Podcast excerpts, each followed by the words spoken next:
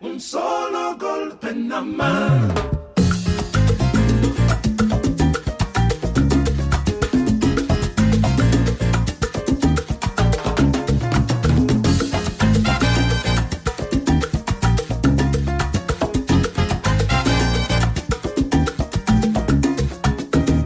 Somos David García y Aitor Padilla, y esto es desde la historia.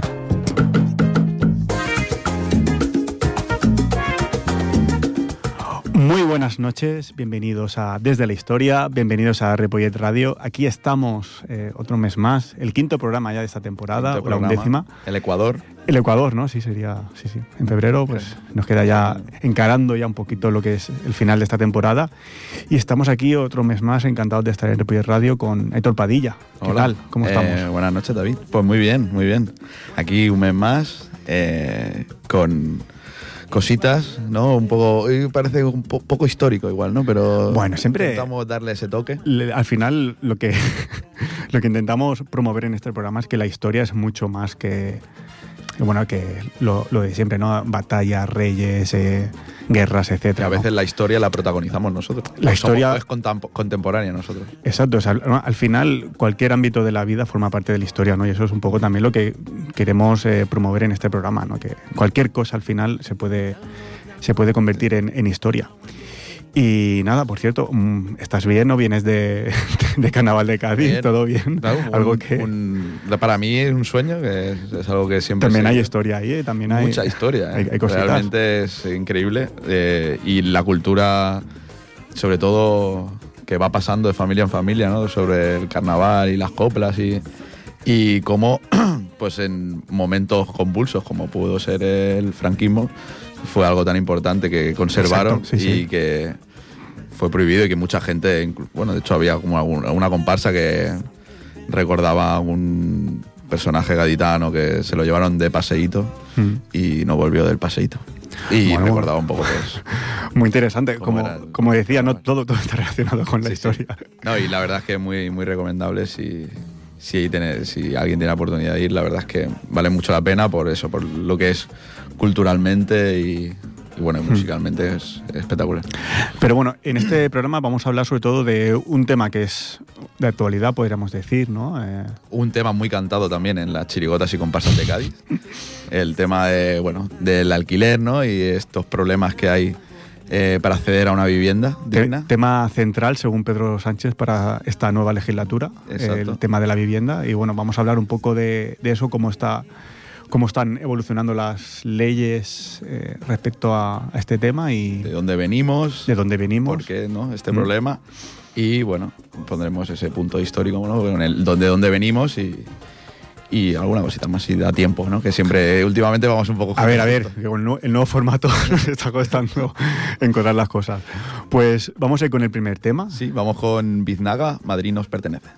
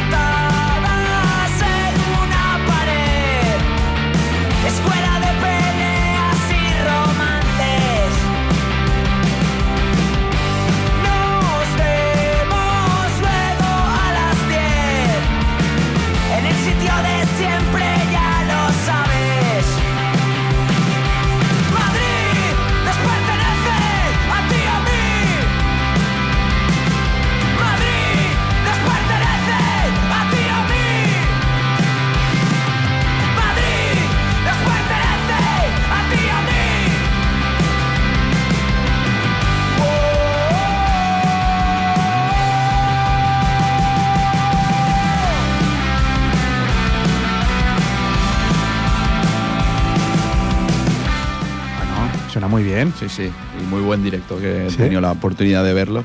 ¿Dónde? La verdad es que, pues, es, era la una sala que hay en el Pumarejo, una sala que hay en Hospitalet, muy pequeñita. Y bueno, fui a ver este grupo con otro y la verdad es que ellos son muy, muy buenos. Es una banda, bueno, eh, son afincados en Madrid de hace mucho tiempo, pero el núcleo que forma el grupo son de Málaga. ¿Mm?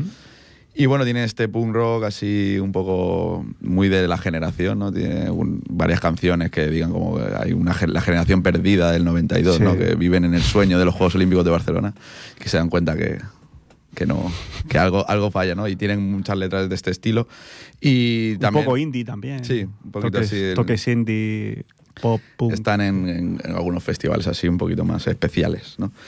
Y bueno, también los he traído, aparte de por cómo son las letras, ¿no? Aquí dice, ¿no? Que Madrid pertenece a, a la gente, ¿no? Porque en último, el último concierto que hicieron en Madrid, eh, en, en esta canción aprovecharon el sindicato de, de, de arrendatarios, bueno, el sindicato de yugateras, el sindicato de habitacional que hay en Madrid para hacer una pancarta hacer un, un pequeño speech eh, durante esta canción, porque es- al final es un poco... a favor de algo una vivienda más digna, Exacto. entiendo, ¿no? Más pública. Entiendo también que a la presidenta de la Comunidad de Madrid no, no, no, no le mucha gracia. Que, Sí, no, aquí- ahí- que no ahí- participó en eso, ¿no? No, no creo. Ahí hasta ahora, que con la Fórmula 1, ¿no? Que van a hacer ahí. Fórmula 1 y NFL y todo. Van a traer a Madrid, están a Madre tope. mía, qué circo, qué circo, Madrid, madre mía. Va- Van a traer de todo. Estoy pensando en irme, seriamente. O sea, Cañas, ¿Cuál? etapas y NFL, Fórmula 1, ¿eh? muy bien. de aquí a poco la Super Bowl ya trae, no. No, de hecho, va una mascleta también se van a llevar allí. Sí, sí, no, esto no, no es coña, ¿eh? Una mascletada, eh, mascletada en Madrid. No, es, el- la hostia Madrid ahora. Después tío. de, decir, después de decir que Madrid era la capital del flamenco. Eh, Bueno, sí. Entre otras perlas de, de la presidenta. Eso duele. Eso es doloroso, eh, pero bueno. Dejemos ese tema aparte. Y bueno, pues sí, vamos a hablar de, de los alquileres porque al eh, febrero es un mes importante en este aspecto porque Cataluña mm, va a ser la primera comunidad que va a regular el precio del alquiler y lo va a hacer, lo ha hecho a partir de, este mes. Eh, el mes pasado, la consellera de Territorio de la Generalitat de Cataluña, Esther Capella, anunció que a partir de febrero pues, se iban a regular los precios de alquiler en, la comunidad, en, comunidad autónoma en, en Cataluña. ¿no? Y bueno, decía que iba a entrar en vigor la contención de rentas del precio del alquiler, tras reunirse con la ministra Isabel Rodríguez. Eh, de hecho, el gobierno ya estaba esperando desde hace unos meses que el ministerio publicase el índice de referencia, que ya hablaremos un poco de qué va esto, para las llamadas zonas tensionadas y la responsable de vivienda se comprometió a hacerlo en, en las próximas semanas. Y bueno, venía a decir que, eh, bueno, que esto, cuando tengan todos esos datos, pues se empezará a aplicar. Eh, sí que es cierto que en Cataluña ya, ya se regularon los precios de lo- los alquileres a través de una ley que impulsó el Parlamento de Cataluña, que estuvo en vigor hasta marzo del 2022, pero el Tribunal Constitucional tumbó algunos de sus artículos y eh, ahora mismo pues, no estaba en aplicación. Eh, la, aprobación de la ley de vivienda al final de la pasada legislatura, que fue justo antes de la convocatoria de elecciones, si no me equivoco, abrió la puerta a recuperar esta limitación, pero estaban pendientes dos trámites. Es lo que hemos dicho, que el Ministerio aprobara la declaración de zonas tensionadas y eh, que publicara la fórmula para calcular los índices de referencia en cada municipio. Eh, en agosto del 2022, la Generalitat ya remitió al Ministerio de Raquel Sánchez, en aquel momento, las zonas donde el Gobierno quería aplicar esta limitación de precios, Las zonas tensionadas. las zonas tensionadas, donde se consideraba que están tensionadas, pues, no sé si son ciento o ciento y pico municipios en Cataluña, Barcelona está incluido en evidentemente, y Ripollet seguramente también. Sí, seguro, Eh, seguro. Exacto. Entonces, eh, lo que pasa es que, claro, eh, las elecciones primero y el cambio de ministros después retrasaron este despliegue de, de esta ley de, de vivienda. Y Cataluña va a ser la primera comunidad donde se aplique el tope a los precios de los alquileres, porque ya tenían avanzado muchos trámites a raíz de esta ley que Mm. impulsó el Parlamento. Y todo esto es ahora de la nueva ley de vivienda, ¿no? Que, Exacto. que lleva también unos meses de, de trabajo, digamos. Exacto.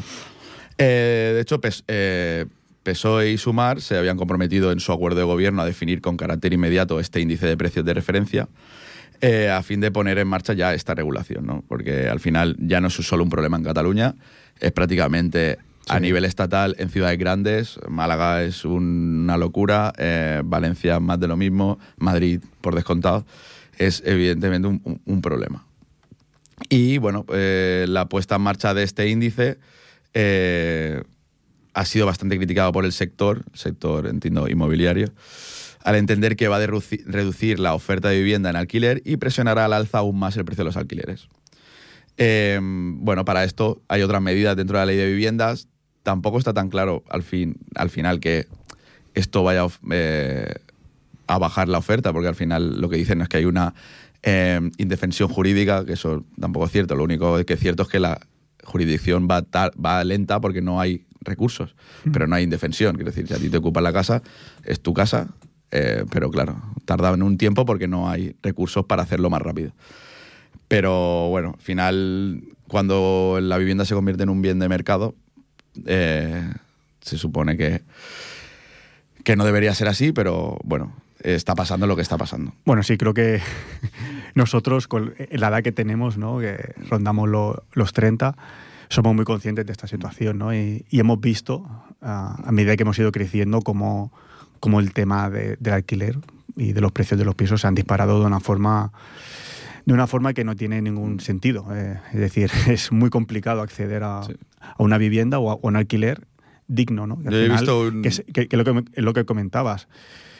Que, al final eh, es, es, es un derecho que se Mm. recoge en la Constitución, ¿no? que el, el derecho a la vivienda. Mm, De momento está complicado. Eh, Como otros artículos ¿no? de la Bueno.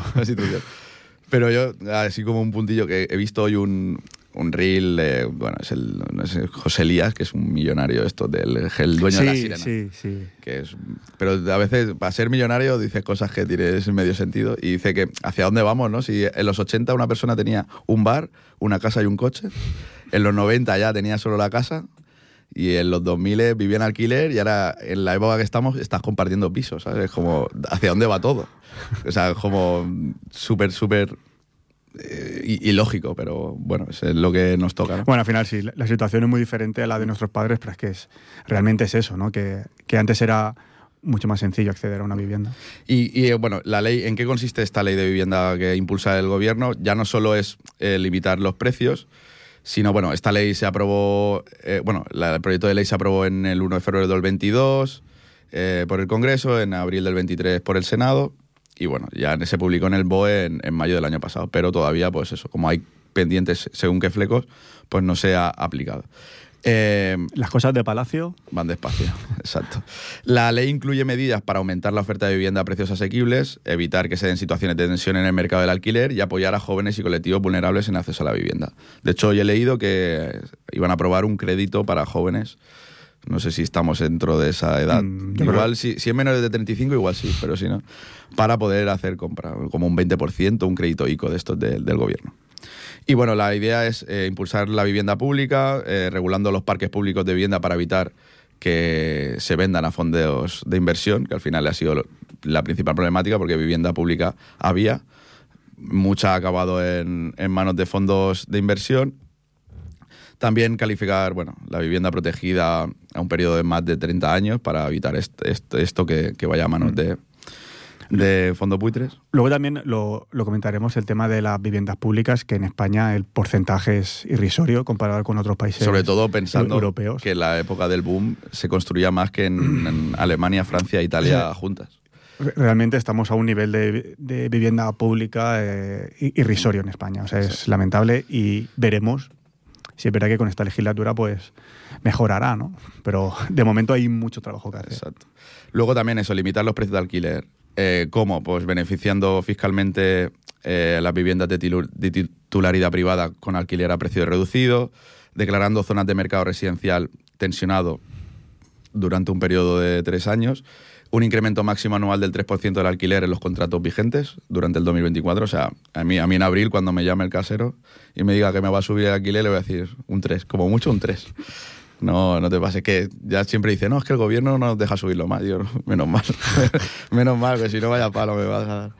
Y a partir del 2025, un nuevo índice de referencia para actuacia- actualización anual de los contratos de arrendamiento en sustitución del IPC, porque al final, como el IPC está como está, Sí. tampoco se puede marcar ahí. No, no es un dato real.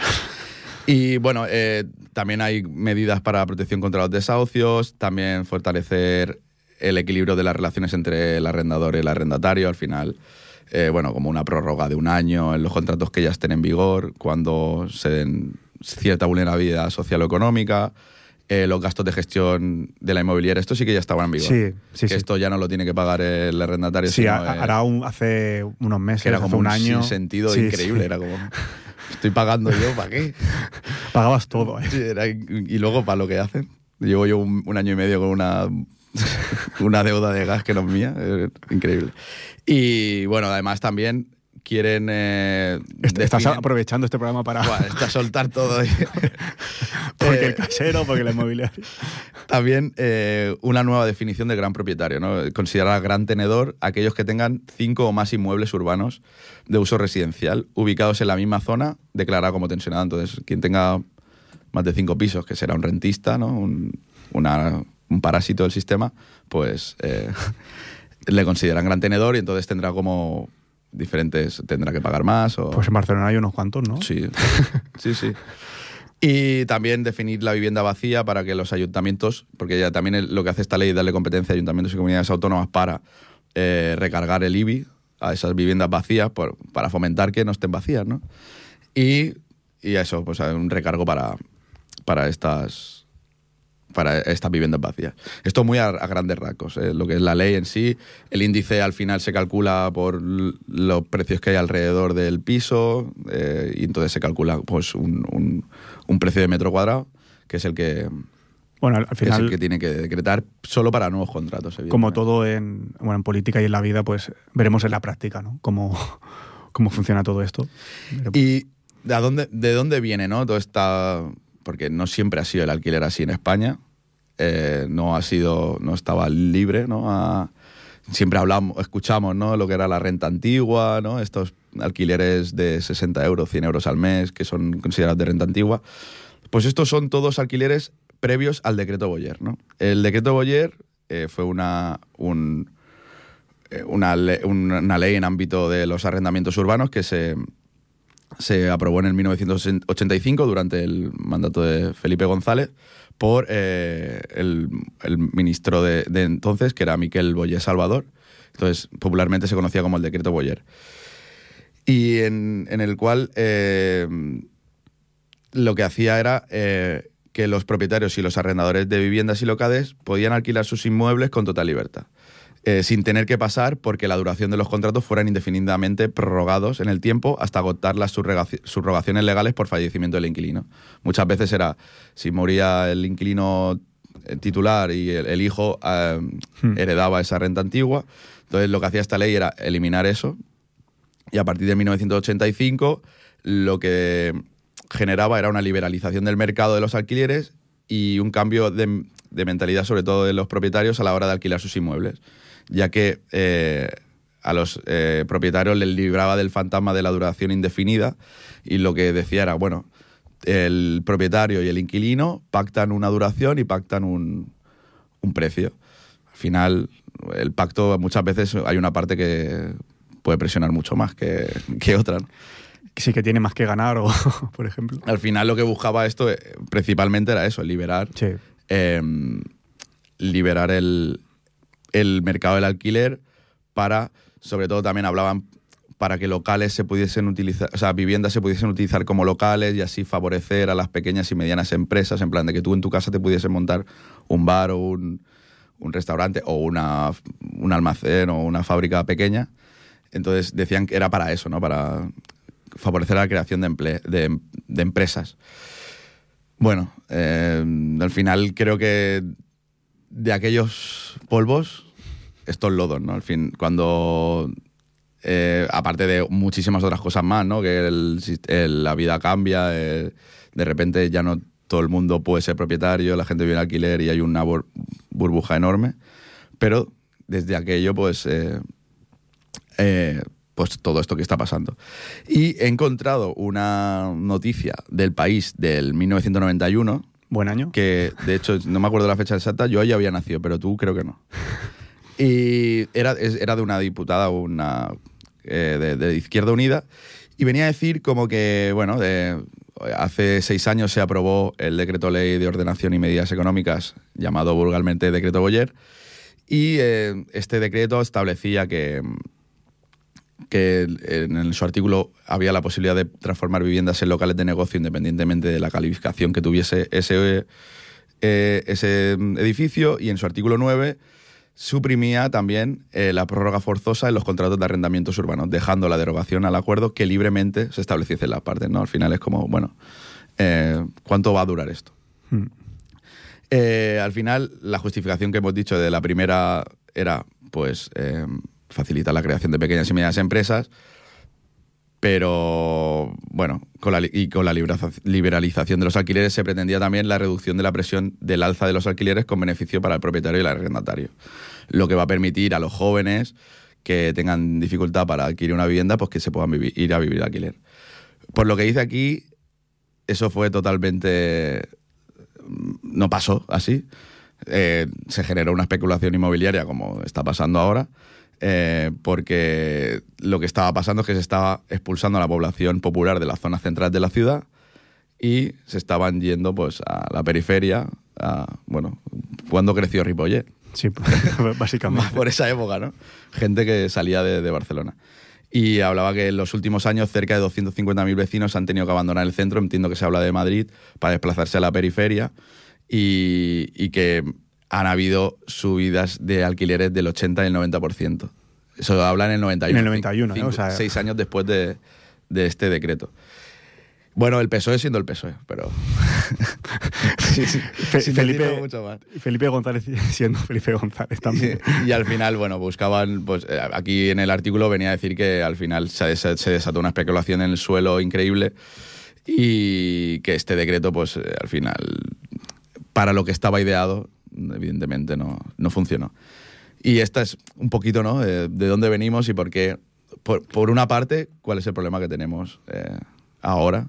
Pues es gracias a este gran decreto. El decreto Boyer y, ahora es el mismo PSOE el que lo quiere subsanar en parte, ¿no? De hecho, hay había un artículo de Voz Populi que era como de, de liberalizar el mercado después de Franco a volverlo a nacionalizar o algo así. O sea, es un diario así un poco de esto. Y criticaba al PSOE en ese aspecto, como, hostia, que al final ese es el gobierno más progresista de la historia. Bueno, y al final entiendo también que en el 85 posiblemente quisieran adecuarse ¿no? al ámbito europeo, no sé hasta qué punto, eh, el tema de liberalización venía de una herencia, bueno, eh, a lo mejor más estatista ¿no? en cuanto al alquiler. Y bueno, pues eso, pues quisieron liberalizar y bueno, vemos que eh, las burbujas que han habido en España pues eh, han demostrado que no fue del todo, sí, del todo correcto. Sobre todo y, cuando se habla de oferta. Sí, y sobre todo por la situación, después de varias crisis, etcétera, ¿no? que hemos llegado ahora, que es insostenible para una gran parte de la, de la población que quiere, que quiere vivir en un sitio, básicamente. Sí, sí no mucho más. Eh, pero bueno, muy interesante todo, la verdad. y, ahora, pues bueno, vamos a introducir un tema y luego intentaré comparar eh, de la situación actual de España, pues qué hacen en otros países de la Unión Europea, que es con lo que se puede comparar eh, España realmente. No nos vamos a comparar con, Argentina o otros países. mejor, no. Porque va a estar muy bien. O, Indonesia, ¿no? Pues bueno, con países de la Unión Europea con los que nos podemos comparar y a ver ellos qué, proponen ¿no? en, en el tema de la regularización de los alquileres. Entonces vamos con Pep Person, Rod Rock.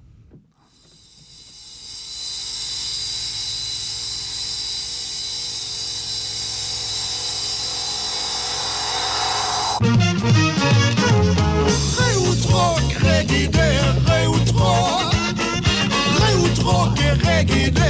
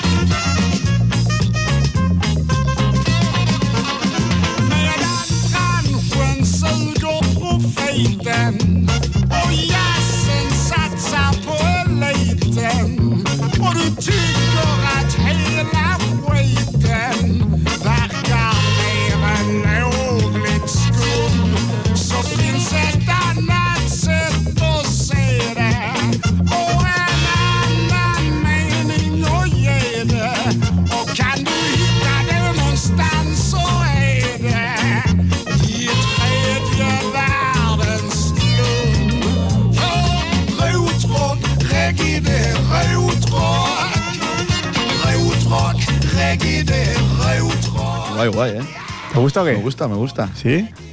Peps Person. Peps Person. Sí, no lo conocía, pero bueno, buscando así un poco música de Suecia, ¿no? Porque, bueno, quería meter Suecia en este sentido porque es el país en el que ha crecido más la inflación de la vivienda desde los 70 hasta ahora. Y bueno, y vamos a hablar ahora también un poco de, de Suecia, pero aparte, bueno, tenía este, este tema y, y bueno, y Muy- bu- muy buscando bueno, así. ¿eh? La verdad es que es un buen descubrimiento, me parece. Sí, sí. Eh, según Wikipedia, en, en- en una página de, de música de, de Suecia de, Wikipedia, pone, no está referenciado, pero pone que Bob Marley dijo que es el único hombre blanco que tiene reggae en las venas. ¡Wow! no está referenciado. ¿eh? Se dicen desde la historia, pero Bueno, bueno, bueno. no tiene por qué ser cierto. Pero para mí lo dijo. Bueno, y suena muy bien. Sí, sí, no, y al, al final mola bastante, ¿no? Porque, porque bueno, tiene. Es, es- estaba a ver, cantando en sueco, ¿no? Que es una forma de escuchar reggae diferente. Sí, sí. Supongo que nunca hemos escuchado reggae en No, sueco. Casi ni sueco, quiero decir. Y, y bueno, es, es un, un músico, la verdad, bueno, fue un músico porque falleció en 2021, muy interesante, eh, se llamaba Per Ake Tommy Person, me conoció como Peps Person, y en sus primeros discos hacía mucho blues, Blues así antiguo americano tal, y luego se pasó muy al, al reggae. Muy bueno. Y bueno, también era muy, bueno, era muy implicado socialmente, ¿no? Muy crítico y bueno, una persona interesante. Muy, muy, muy, guay, muy guay. No lo conocía, pero la verdad escu- escuché un par de temas y este, este me gustó. Mm. Pues vamos a hablar, como he dicho, ¿no? un poco de comparar a partir de lo que has dicho de la nueva ley de vivienda de, de España, ¿no? que quiere un poco, un poco regular el tema del alquiler que tan mal está en, España. Y vamos a compararlo con cómo están los otros países o cómo están algunos de los países ¿no? de la Unión Europea. Y básicamente un poco el resumen sería que España lo que está intentando es adecuarse ¿no? a lo que es la Europa central y Europa del norte, Escandinavia. Básicamente serían Países Bajos, Austria, Alemania y Suecia. Los países un poco como, como referencia, básicamente porque son los países que, que más impacto han tenido pues, en, en, bueno, el tema de, de contrato de alquileres, en a nivel estatal pues estar encima ¿no? de, de qué está pasando con el tema de- De del- hecho, del alquiler. Siempre cuando en la época de la compra siempre se hablaba, ¿no? En Europa Central la gente no compra, la gente vive de alquiler. Tenden- igual tienen mucho más recorrido en ese aspecto que, que Sí, igual aquí. Más, más que España, sí. Mm. Por ejemplo, en el caso de, de Alemania, que es un poco la cuna ¿no? de, la, de la regulación, sobre todo en zonas densamente pobladas, en, Alemania, como digo, se han tomado medidas que han servido de referencia ¿no? para, para otros países. Por ejemplo, cada LAN o Estado fede- federado pues puede hacer que su municipio fije controles en los alquileres de zonas muy densas, eh, grandes ciudades, ¿no? que son, como hemos dicho, pues las zonas tensionadas, donde pues el precio sube más de, de lo que debería y donde hay más, más tensión. Para ello, pues también tienen en cuenta pues, un precio de referencia en cada área y los nuevos contratos o los incrementos de los que ya están vigentes no pueden superarlos. O sea, hacen mucho hincapié en las, en las zonas tensionadas. Eh, de hecho, hay 11 estados federados que lo aplican en 300 municipios, lo que afectaría básicamente a unos 20 millones de, de habitantes. Es un sistema similar al que quería aplicar Cataluña, que luego se cayó con el, con el tribunal. Bueno, pero que se parece bastante a la ley. de Sí, entonces digamos que el proyecto de ley de España pues nota mucho tanto la influencia alemana como, como la catalana, ¿no? Como al final todo lo que tumbó el tribunal es lo que más o menos se parece a lo que se va a hacer en, en España. Eh, luego, por ejemplo, en, en Austria y Países Bajos, pues son los dos países con mayores parques de alquiler social de, de Europa. Países Bajos es el país que más tiene más de un 30% de viviendas destinadas al alquiler social. Exactamente es un 34,1, eh, una burrada. Como digo, ¿no? el, el país que más tiene. Eh, por detrás está Austria con el 24%, Dinamarca y Suecia con un 20% por ciento aproximado cada uno, y el Reino Unido y Francia donde ronda el 17% en ambos casos. ¿no? ¿Cuántos dirías que tiene España de porcentaje? Un 7. Bueno, muy poco igual, pero... 1,1. Un 1,1. Madre mía. Pues sí que hay faena, ¿eh? Mira que, Sí. mira que se construyó, pero es que no se construyó nada social. Pa- Países Bajos o, Holanda, ¿cómo le, cómo le queréis llamar? Países Bajos. Países, venga, va. Países Bajos, eh, 34 y España un, un Un uno. 1,1. Eh, la diferencia es notable. Y por ciudades, por ejemplo, la, la capital de, de Austria, Viena, tiene un 60%. O sea, más de la mitad es vivienda pública. Que Barcelona, vamos, no, no llega ni no llega nada. Eh, entonces, claro, en Países Bajos, por ejemplo, pues todos los precios se, se indexan, ¿no? Se, se registran dentro del índice, pues con la inflación y los alquileres, eh, sobre todo a partir ahora del 2024, como comenta aquí la, la noticia, pues no pueden costar más de 1.100 euros eh, al, al mes. Claro, todo esto Lo- tenemos que pensar que está adecuado al sueldo. Sí, claro. en Países claro, no, claro. o sea, que, que- que no supere 1.100 aquí en Barcelona, ya está. en Países Bajos, que, que cobran más, pues. Claro, y todo esto pues afecta a, un, a unas 300.000 eh, viviendas ahí en Países Bajos.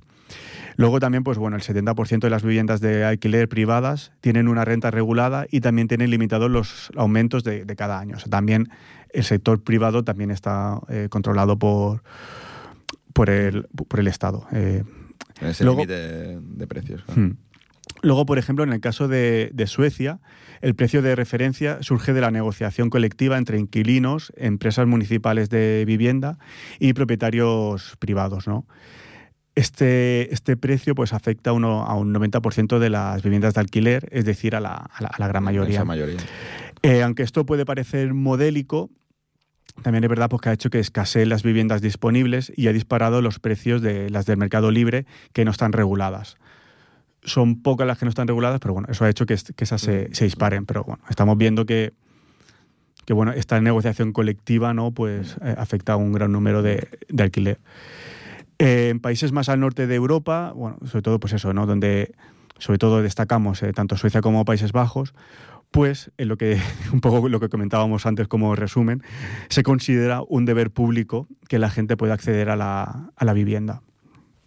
Por lo tanto, eh, pues bueno, se, se ve normal ¿no? que, que haya un control sobre el precio, sobre todo de inicio, ¿no? y los, los consiguientes aumentos, porque todo esto esté regulado. Sobre todo, pues como vemos, ¿no? Tanto Suecia, Austria, Países Bajos y Alemania, digamos que son los países de referencia donde, bueno, al final pues eh, se considera un deber, un deber público el, el, el hecho que el- tener una vivienda. Veremos otros países que a lo mejor no son tan modélicos, pero que bueno, también es interesante conocer un poco cómo... poner el contexto también. claro. Sí. En el caso de, de Francia, la legislación francesa suele cambiar a menudo, eh, pero siempre estable- establece alguna forma de control. ¿no? Eh, cuenta la legislación con un, con un índice de referencia vinculado al IPC y hasta ahora pues, bueno, permite que las ciudades que quieran pues pueden eh, limitar la subida de alquileres a un máximo del 20% sobre el alquiler medio de, de referencia. Bueno, la no subida, es ¿no? la, la- la subida máximo de 20%, un 20% es, es Mucho, ¿eh? bastante. Pero sí que está ahí vinculado con el IPC, pero no es gran cosa. Además, desde el 2023 se prohíbe alquilar aquellas viviendas eh, mal aisladas térmicamente y que por tanto consuman un exceso de energía. Bueno, cositas, pero ya, ya vemos que no es tan, No es tan idílico. tan idílico como el otro. Eh, Portugal, por ejemplo, nuestros vecinos aquí, no controlan los alquileres y es de los países que menos intervienen en, en este aspecto. Y eso que ha tenido bastantes gobiernos socialistas. socialistas. Lo que sí que ha aprobado eh, bueno, es limitar la subida de los contratos al 2% este año. Y aunque no hay máximos de, de precios directos, pues hay una política generalizada ¿no? de, de moderación del crecimiento, ¿no? un poco como se hace en España. Ese crecimiento va, va a existir, ¿no? pero eh, se intenta regular con ese, con ese 2%. Y También en, en este país hay una ayuda al alquiler que se basa en desgravar fiscalmente las viviendas que se alquilan por un precio inferior al del mercado. Eso que al final aquí poco se habla, también. pero es que la- el- lo que una persona cobra de un alquiler eh, prácticamente el 89% de lo que... O sea que al final paga súper poco impuestos por un ingreso y es, que al final pues es interesante tener alquilada la vivienda. Hmm. No se entiende también porque hay tanto vacío, pero al final es eso. No sé si es, es interesante. Y, por ejemplo, en el tema de, de Italia, los expertos indican que apenas hay datos sobre su regulación, hay, hay poquita información, podemos decir, en, eh, en Italia. Eh, pero bueno, básicamente se habla de un mercado libre en el que se fija una renta de un- una renta inicial para cuatro años y bueno, no está permitido pues un aumento mayor que el de crecimiento del IPC y tampoco que el precio pues se duplique en el periodo de, de contrato, cuatro años. Bueno, y si pagas mil euros, pues no puede incrementarse a, a, a 2.000 básicamente, Sí, pero sería con un IPC disparadísimo. ¿no? Exacto. Pero bueno, no hay muchos datos. eh, no- de Alemania se sabe todo y de Italia pues no se sabe... Sí, la ley dice que Gr- gran cosa. 98 así, pero que no, hay mucho, muchos datos sobre. De- del Reino Unido, que luego también intentaremos, Mm. si nos da tiempo, comentar algo del Reino Unido. Eh, nos cuentan que el- del Reino Unido sí que tiene un- una regulación en cuestiones de, de alquiler, pero que actualmente no, no cuenta con ella. Es un país también muy complicado en el acceso a la vivienda y alquiler. Y bueno, es que básicamente son 2.300 libras el, el alquiler, el alquiler medio. Sí que es verdad que el Reino Unido fue uno de los pioneros en el alquiler social y tiene un sistema de gestión basado en el Building Societies, que son empresas sin ánimo de lucro que gestionan los parques de viviendas públicos ¿no? para ho- hogares de, renta baja. Así que ha sido pionero, de hecho tiene un 17% de vivienda pública, que a nivel europeo no está mal, pero bueno, actualmente tampoco tiene una regulación estatal sobre, sobre los alquileres. Y para finalizar, en el, el hecho de Canadá, que también ha hecho eh, hace poco algo interesante, ¿no? Básicamente lo que ha hecho es prohibir a los extranjeros no residentes que compren viviendas durante los próximos dos años para controlar la subida de precio. Que eso es algo que ha aplicado al- a Barcelona. Bueno, es que podría aquí ser- de hecho te, al- te dan la visa si compras un, no sé, valorado en no sé cuánto. Te dan la visa di- directamente de residente. Sí, pues eso, no, no sé si esta ley de Canadá aplicada aquí podría ser interesante o no, no sé hasta qué punto.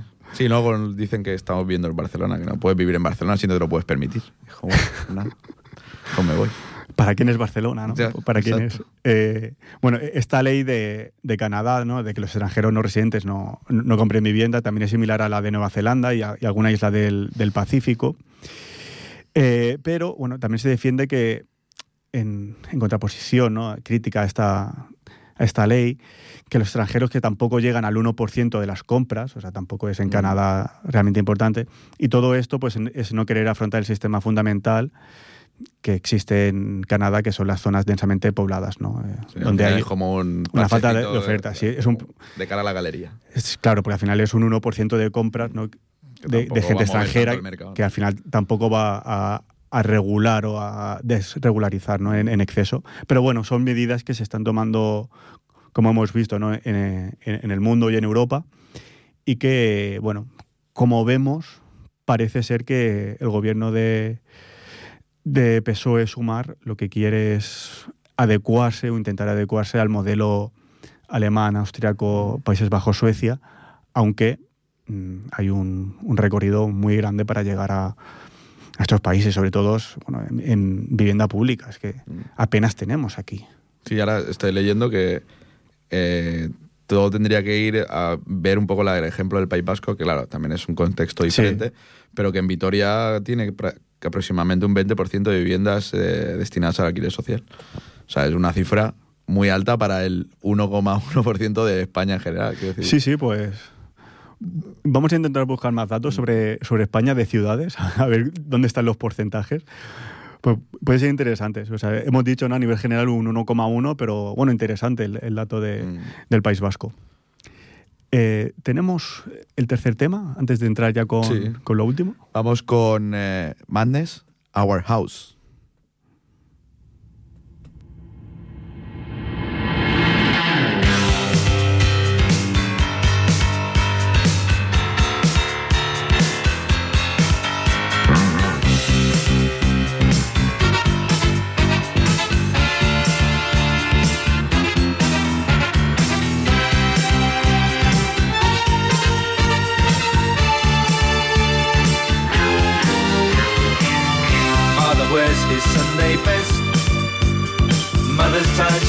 She needs a rest. The kids are playing up downstairs.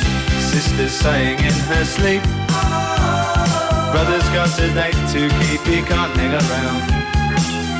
Our house in the middle of our street. Our house in the middle of our Our house, it has a crowd. There's always something happening and it's usually quite loud. Our mum, she's so house proud. Nothing ever slows her down and a mess is not allowed. Our house in the middle of our street. Our house in the middle of our our house in the middle of our street. Our tells you that you've got to in the middle of our father gets up late for work. Mother has to iron his shirt. Then she sends the kids to school. Them off with a small kiss. She's the one they're going to miss in lots of ways.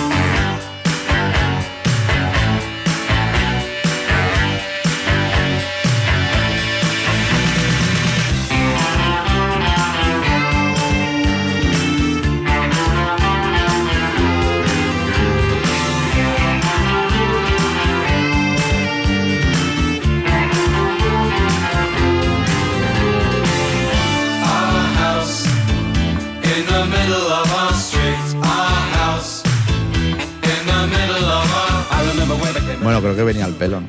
Temazo, ¿eh? Este tema venía al pelo porque vamos, Ah, el bueno, tema que house. estamos hablando, digo, bueno, Estamos hablando tanto de vivienda pública, ¿no? pues, al final, pues, a- a our Warehouse. In the middle of the street. no, eh, gran, gran grupo, gran canción. Eh, eh, hemos acabado hablando un poco de porcentajes aquí en alguna ciudad de, de España, Cataluña. Porque claro, al final esto es directo y aquí nos van saliendo los temas. en Barcelona es el 1,5 del total. Cataluña hemos dicho el, el 1,7. ¿no? 1,7. Un poco, un poco por encima de la, de la media de España, pero nada.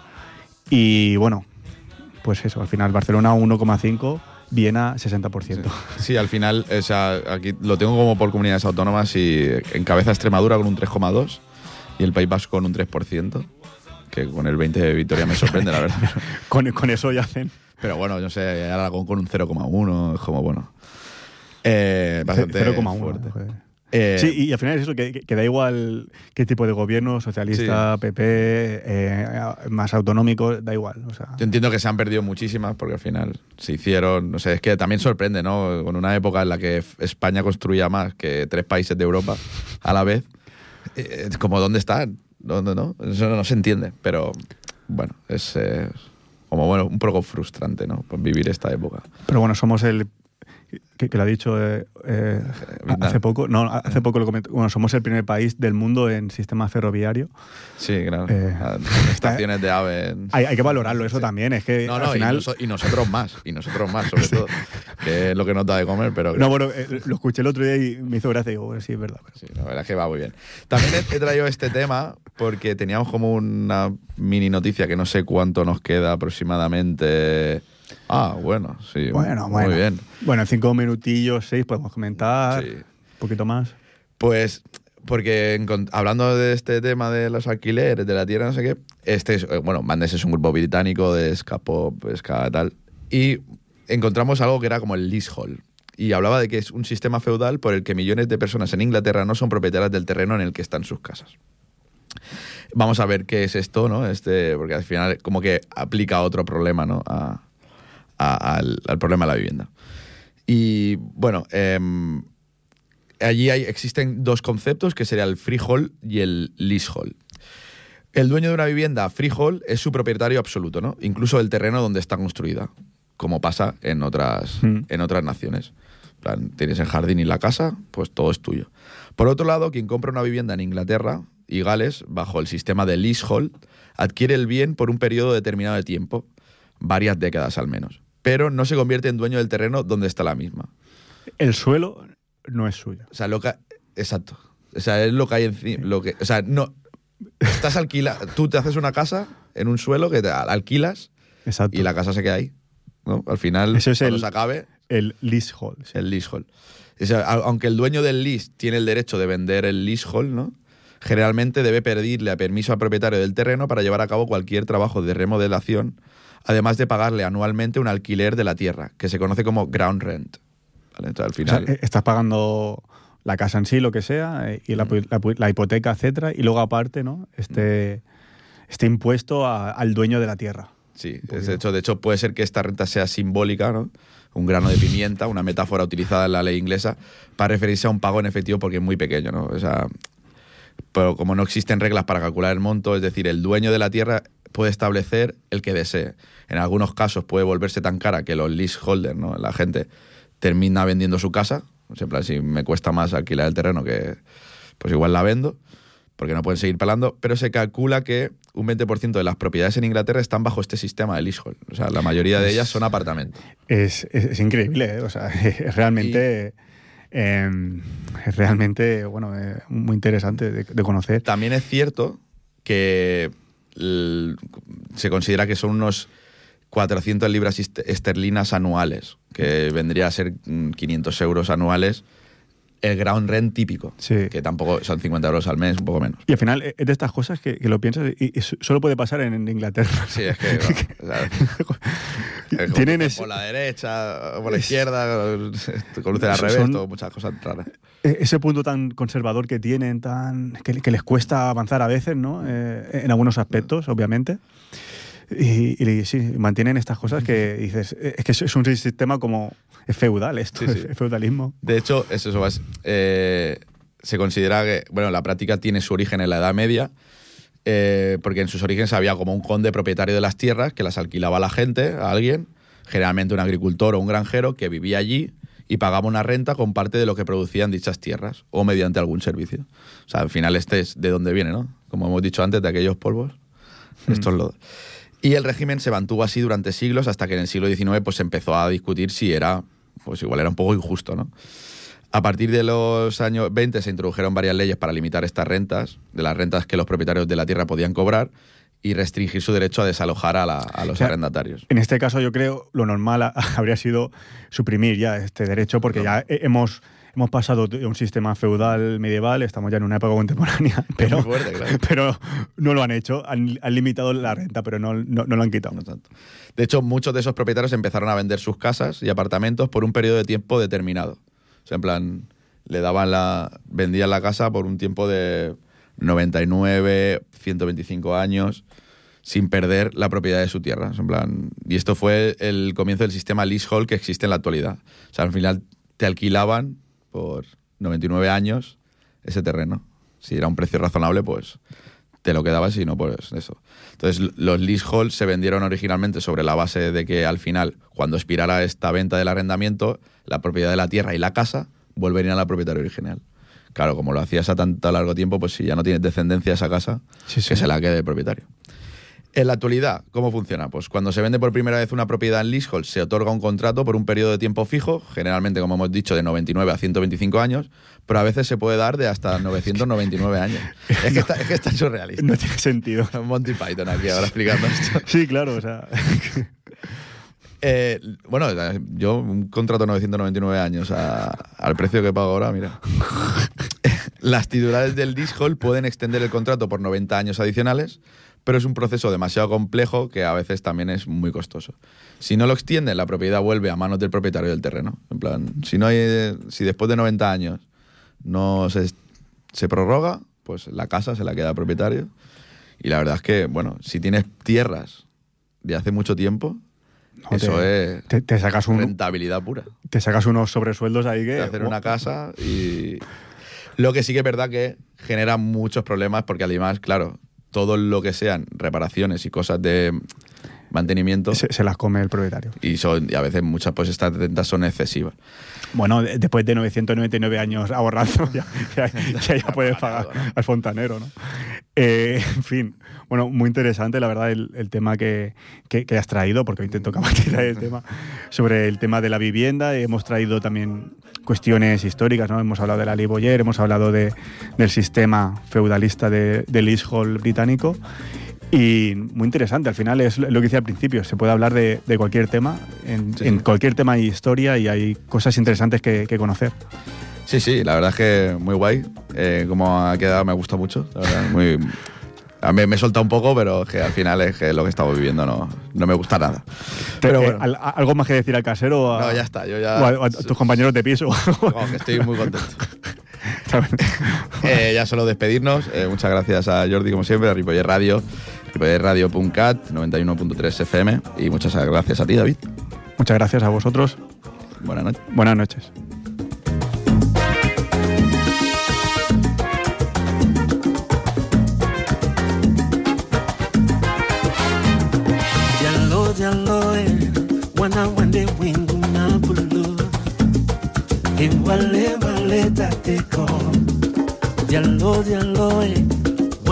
nde wesangwa mijinga umende nokondo korokoro bunyamene